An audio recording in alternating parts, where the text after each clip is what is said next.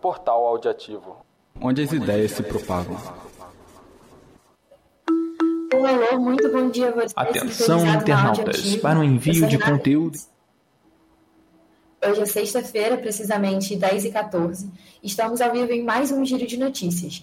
Quem divide a bancada comigo hoje é a Thaís Áviles. Bom dia, Thaís. Bom dia, Renata.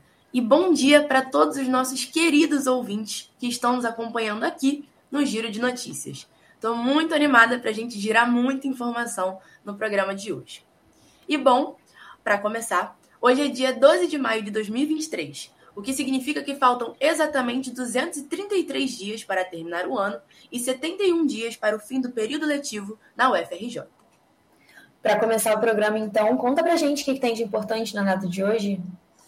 Então, Renata, hoje é o Dia Internacional da Enfermagem, um dia muito emblemático, principalmente aqui no Brasil, porque ontem o governo publicou a lei que libera 7,3 bilhões para o pagamento do piso da enfermagem, que é um marco muito importante na história dessa profissão. A gente sabe que os enfermeiros são essenciais na, na vida de todo mundo, na saúde popular, e principalmente na pandemia a gente viu o papel importante que eles empenhavam na ajuda né, uh, nesse momento tão difícil. Então, um dia muito emblemático, um dia que merece ser celebrado com toda certeza. E além disso, em São Paulo, a gente tem o Dia do Islamismo.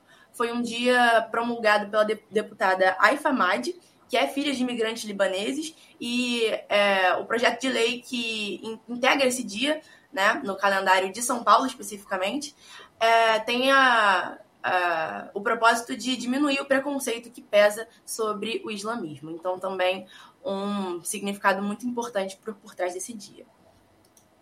Sim, Thaís, muito importante as duas datas, né? Como você falou, a enfermagem aí foi super crucial para o nosso processo é, de pandemia, né? Na vacinação, enfim, foi super especial. E o islamismo também, que é outra religião que por anos foi é, ignorada, assim, não ignorada, mas é, sofre, muito preconceito, né? Então é muito importante também é, a gente comemorar essa data, mesmo que seja em São Paulo. Sem mais delongas, vamos para a leitura das capas dos jornais. Jornal O Globo. Petrobras terá preço menor, sem desgarrar do mercado externo. Governo vai taxar apostas e pode reter prêmios de casos suspeitos. Número de deslocados em seus próprios países bate recorde. Jornal Folha de São Paulo. Desigualdade de renda cai a menor nível em 11 anos. Anderson Torres é solto após ordem de Alexandre de Moraes. Fornecedores da Marisa pedem falência por dívida.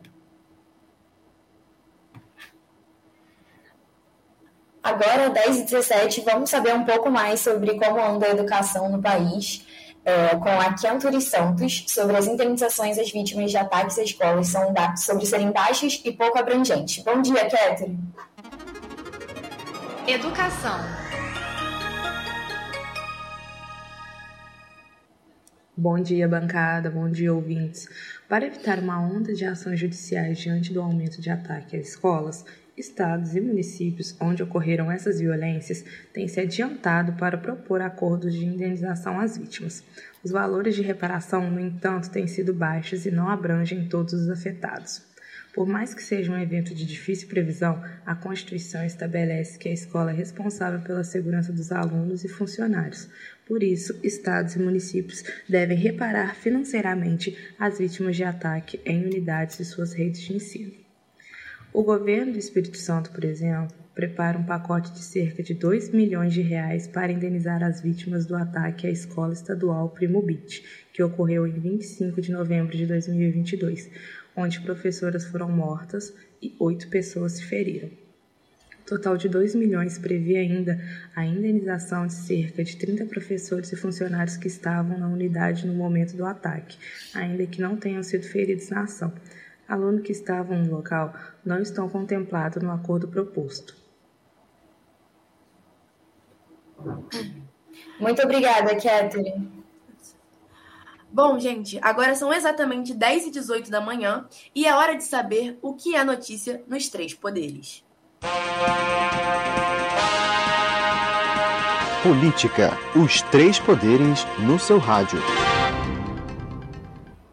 Vamos falar agora com Alessandra Holanda. Bom dia, Alessandra. Bom dia, bancada. Bom dia, ouvintes. A Polícia Federal cumpriu nesta última quinta-feira 22 mandatos de busca e apreensão relacionados a suspeitos de financiar os atos golpistas que aconteceram no dia 8 de janeiro deste ano. Esta é a 11ª fase da Operação Lesa Pátria, iniciada ainda em janeiro para identificar e reunir indícios contra suspeitos de agir, financiar e estimular os atos golpistas que depredaram as sedes dos três poderes no início do ano. As buscas aconteceram em Mato Grosso do Sul, São Paulo e Paraná. Agora, 10h20, hora de saber como fica o tempo no Rio de Janeiro. Previsão do tempo.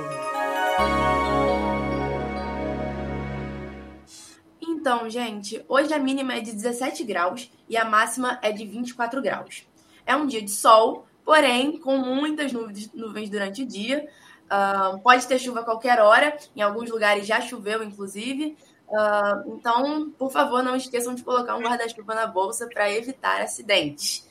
E a chuva, a princípio, só para no domingo. A gente vai ter um sábado também bastante chuvoso.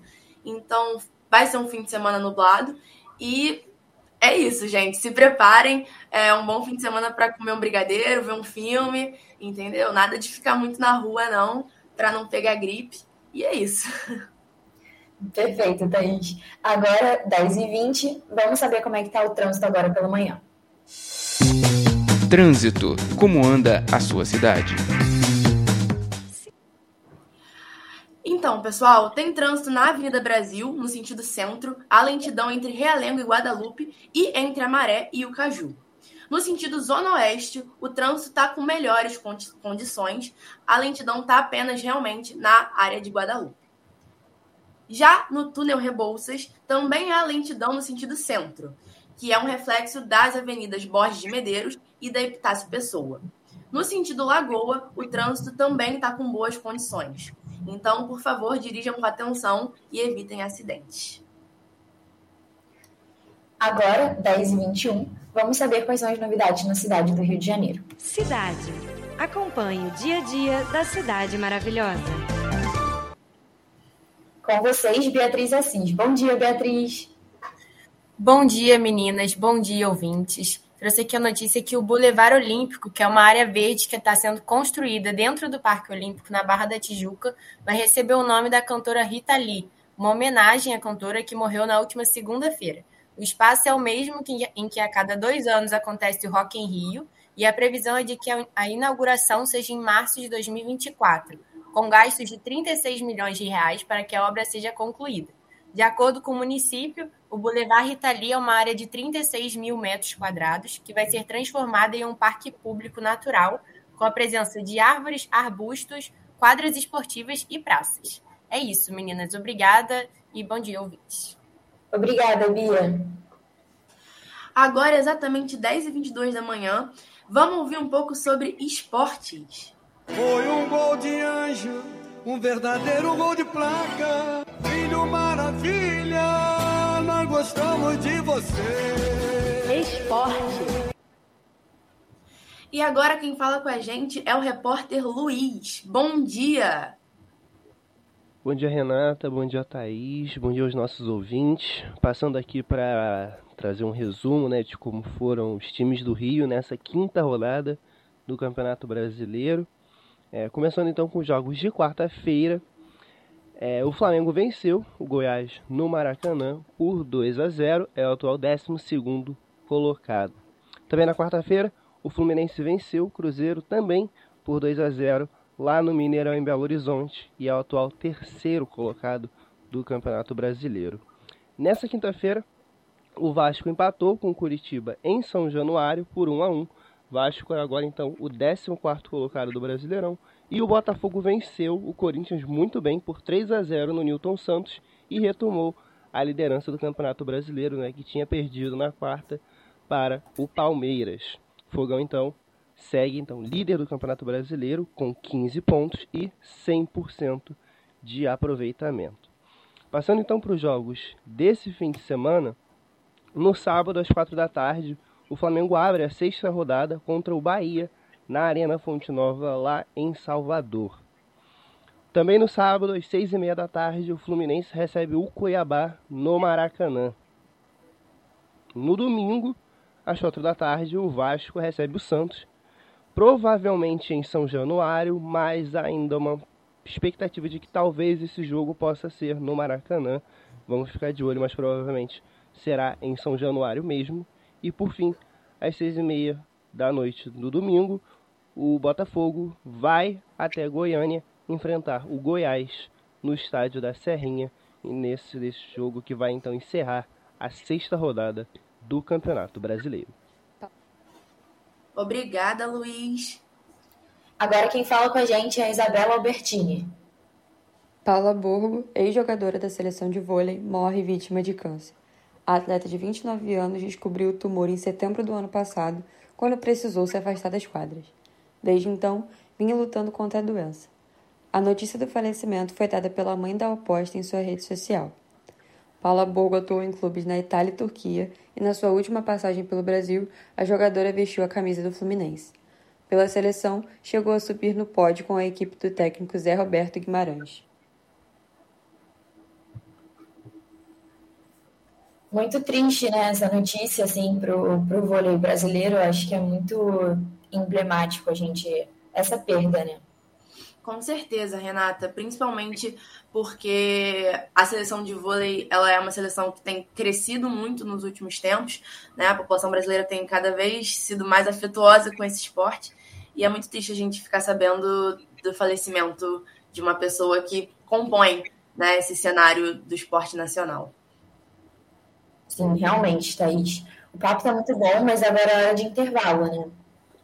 Com certeza. Agora são exatamente 10h25 da manhã e é hora para o nosso rápido intervalo aqui no Giro de Notícias. Mas, por favor, gente, não sai daí, porque ainda tem muita coisa legal para vir no programa de hoje.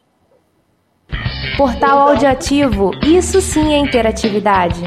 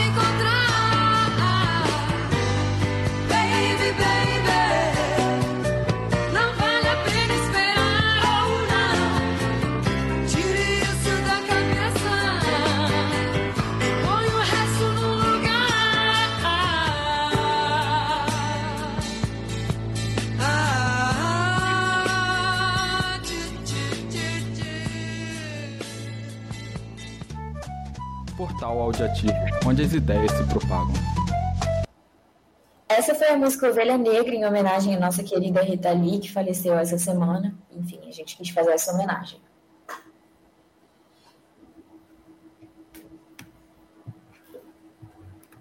Agora são exatamente 10h28 da manhã e agora vamos saber o que está rolando dentro da Universidade Federal do Rio de Janeiro.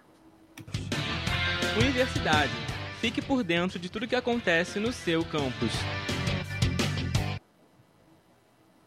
Quem fica com a gente agora é a Ana Carolina Chaves. Oi, ouvintes! Se você tem interesse em inovação ou democracia climática, dá tempo de aproveitar os últimos dias da exposição Futuros da Baía de Guanabara. O evento é realizado pelo Fórum de Ciência e Cultura da UFRJ e acontece na Casa da Ciência, em Botafogo. Você pode conferir os cursos, oficinas e atividades gratuitas até o dia 14 de maio. Ainda no embalo de domingo, se você quer ser um aluno da UFRJ nos cursos de Ciências Contábeis, Biologia, Física ou Química, a universidade abriu um edital para essas modalidades à distância. Basta você se inscrever no vestibular 2023.2 do CEDERJ, o Centro de Educação Superior à Distância do Estado do Rio de Janeiro. Não perde essa oportunidade, hein? Vem fazer parte do time UFRJ. É... Obrigada, Ana. E agora vamos descobrir o que vai ter hoje no Bandejão da UFRJ com a Beatriz Assis. Bom dia, Bia. Bom dia, meninas. Bom dia, ouvintes. Voltei aqui para falar do cardápio do bandejão, né? Toda semana a gente tem um menu diferente. E hoje no almoço vai ser picadinho de carne ou quibe de batata baroa como opção vegetariana, purê de abóbora como guarnição, arroz branco ou integral e feijão preto. Para salada é alface crespa, pepino e molho de iogurte com hortelã. Para sobremesa a gente vai ter cocada morena ou fruta. Já na janta teremos frango ao molho mexicano ou escondidinho de aipim com proteína de soja pra, para os vegetarianos. A guarnição é quiabo refogado, arroz branco ou integral e feijão preto. Para salada será alface americana e cenoura ralada. E a banana é a fruta escolhida como sobremesa da noite. Esse é o cardápio completo para fechar mais uma semana de aula aqui na UFRJ. E eu fico por aqui. Bom dia para vocês. Muito obrigada, Bia. E agora, exatamente 10 e meia da manhã, vamos falar um pouco sobre saúde? Saúde, na voz de quem cuida de você. Ficamos agora com Lavínia Aisha. Na saúde, ainda temos uma notícia importante sobre a saúde bucal do Brasil. O presidente Lula sancionou no dia 8 de abril uma lei que torna o programa Brasil Sorridente, que visa garantir o acesso da população à saúde bucal, uma política permanente do Sistema Único de Saúde. Este programa surgiu nas gestões anteriores do PT e Lula está relançando em seu terceiro mandato. Com a lei, o governo federal se compromete a manter e ampliar a oferta de serviços odontológicos em todo o país, especialmente nas regiões mais carentes e com menos assistência. Isso significa, em teoria, que todos os brasileiros terão direito a tratamento odontológico gratuito pelo SUS. Os serviços serão oferecidos em hospitais, unidades odontológicas móveis, centros de especialidades odontológicas, laboratórios regionais de prótese dentária, unidades básicas de saúde e de saúde da família.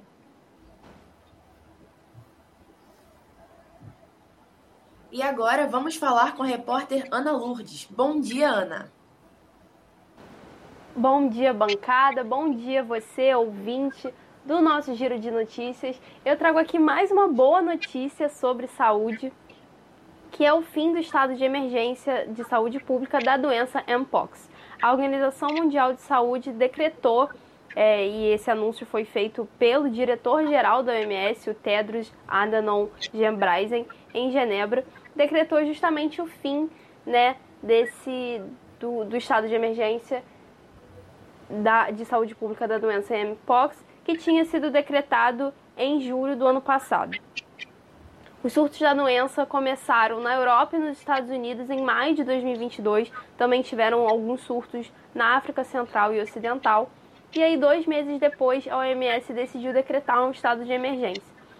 No final do ano passado, foram registrados 83,7 mil casos e 75 mortes ao redor do mundo. Só no Brasil foram confirmados cerca de 10 mil casos até o dia 30 de dezembro. E aí, agora, com a redução do número de casos e de óbitos, foi possível que a OMS decretasse o fim da, da emergência internacional. Outra boa notícia e outro fim de situação de emergência também decretado pela Organização Mundial de Saúde foi do coronavírus, né? A OMS, na última sexta, decretou o fim da pandemia do coronavírus oficialmente. E agora, para fechar a saúde, a gente fica com a repórter Júlia Sirena. Nova versão do genoma humano é produzida por pesquisadores. A expectativa é que leve a novos tratamentos e medicamentos que funcionem para uma variedade maior de pessoas. O genoma humano original foi publicado há 20 anos e é majoritariamente de uma pessoa. Já a versão mais recente, chamada de pangenoma, é composta por dados de 47 pessoas da África, Ásia, Américas e Europa. O objetivo é que os cientistas possam entender melhor como a variação genética influencia a saúde e as doenças, e com isso consigam desenvolver tratamentos mais eficazes para mais pessoas. Em uma possível fase 2 do projeto, os líderes planejam aumentar ainda mais os números e a diversidade. Obrigada, Júlia. Agora, 10h34, vamos saber um pouco mais sobre como é que está a economia. Economia. As notícias que mexem com o seu bolso. Agora com vocês, Maria Carolina. Bom dia. Bom dia a todos. Neste domingo, dia 14 de maio, é Dia das Mães. E segundo o levantamento da XP, com base em dados do IBGE, presentes e serviços estão 7,2% mais caros em relação a 2022. Nesta pesquisa, foram analisados produtos como roupas, acessórios, eletrônicos, joias e outros itens, além de serviços como alimentação e hospedagem. Boa parte da mudança de preços é pela abertura de estabelecimentos após a pandemia, por causarem mais custos com salários e energia, por exemplo. Diversas indústrias afetam diretamente o valor de presentes comuns para as mães. Maquiagens, assim como perfumes, são afetados devido ao aumento do preço do petróleo e gás natural, consequência da guerra na Ucrânia. No entanto, é um bom momento para comprar produtos de tecnologia como TVs e computadores, porque itens de informática tiveram uma queda de 10,8% e celulares tiveram uma queda pequena, de 3%. Muito obrigada, Maria. E agora vamos saber o que está rolando aí no setor da cultura. Cultura. Ficamos agora com a repórter Beatriz Andrade. As gravações da última temporada de Stranger Things foram paralisadas. Os criadores da série, Matt e Ross Duffer, anunciaram que a produção da série precisou ser suspensa devido à greve dos roteiristas em Hollywood. A paralisação organizada pelo Sindicato dos Roteiristas da América teve início no dia 2 de maio, depois que as negociações em busca de aumentos salariais fracassaram.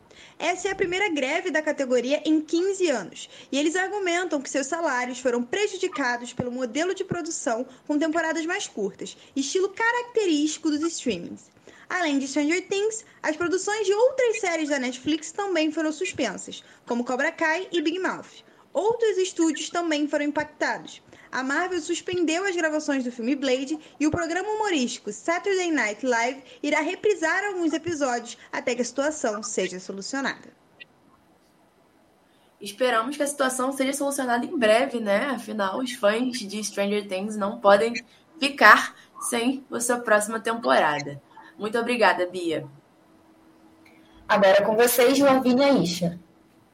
Em cultura, temos uma notícia especial para os fãs da eterna Rita Lee, a rainha do rock brasileiro, que nos deixou nesta segunda-feira, dia 8 de maio. Uma forma de homenagear e celebrar a vida e obra dessa artista incrível é conhecer o acervo do Museu de Imagem e Som do Rio de Janeiro, que está disponível para acesso online e conta com quase 400 itens da cantora, entre eles partituras, músicas, biblioteca, textos da própria cantora e imagens. O Museu de Imagem e Som é um equipamento do governo do Rio que pode ser acessado de forma online e gratuita. Parte do legado da artista servirá para pesquisadores e apreciadores da arte, com um dos objetivos de manter sempre acesa a sua memória. Para acessar as obras do acervo do Museu de Imagem e Som do Rio de Janeiro dedicado a Rita Lee, é preciso agendar através do e-mail saladepesquisa.mis.rj.gov.br. É incrivelmente simbólica essa oportunidade de relembrar e conhecer mais sobre essa artista que fez história na música brasileira e que deixou um legado inestimável para a cultura nacional. Muito obrigada, Lavínia, muito interessante. E agora ficamos com a repórter Maria Clara. O maior complexo cultural da América Latina está localizado no Rio e completa 10 anos nesse mês de maio. Conhecido como Cidade das Artes, o espaço se encontra no bairro da Barra da Tijuca. E para comemorar essa data, a prefeitura pensou uma programação especial que inclui todos os tipos de expressão de arte e eventos gratuitos. A maratona de aniversário, que se estende durante o mês de maio, além de contar com uma versão pocket do Mimo Festival, que será aberto ao público e trará artistas nacionais e internacionais, traz também o stand-up Quarta de Quina, Bob Esponja musical, o Festival Cervejeiro Carioca e muito mais.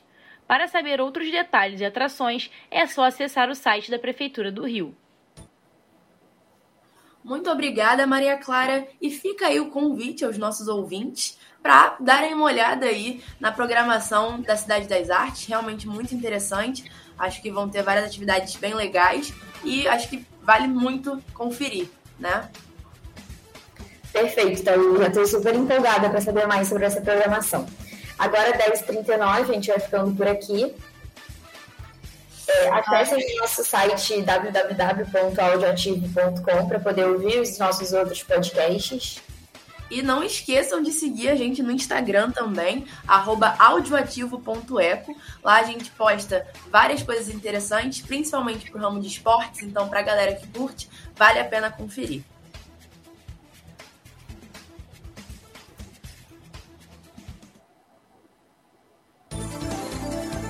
Audioativo, sua rádio, seu portal.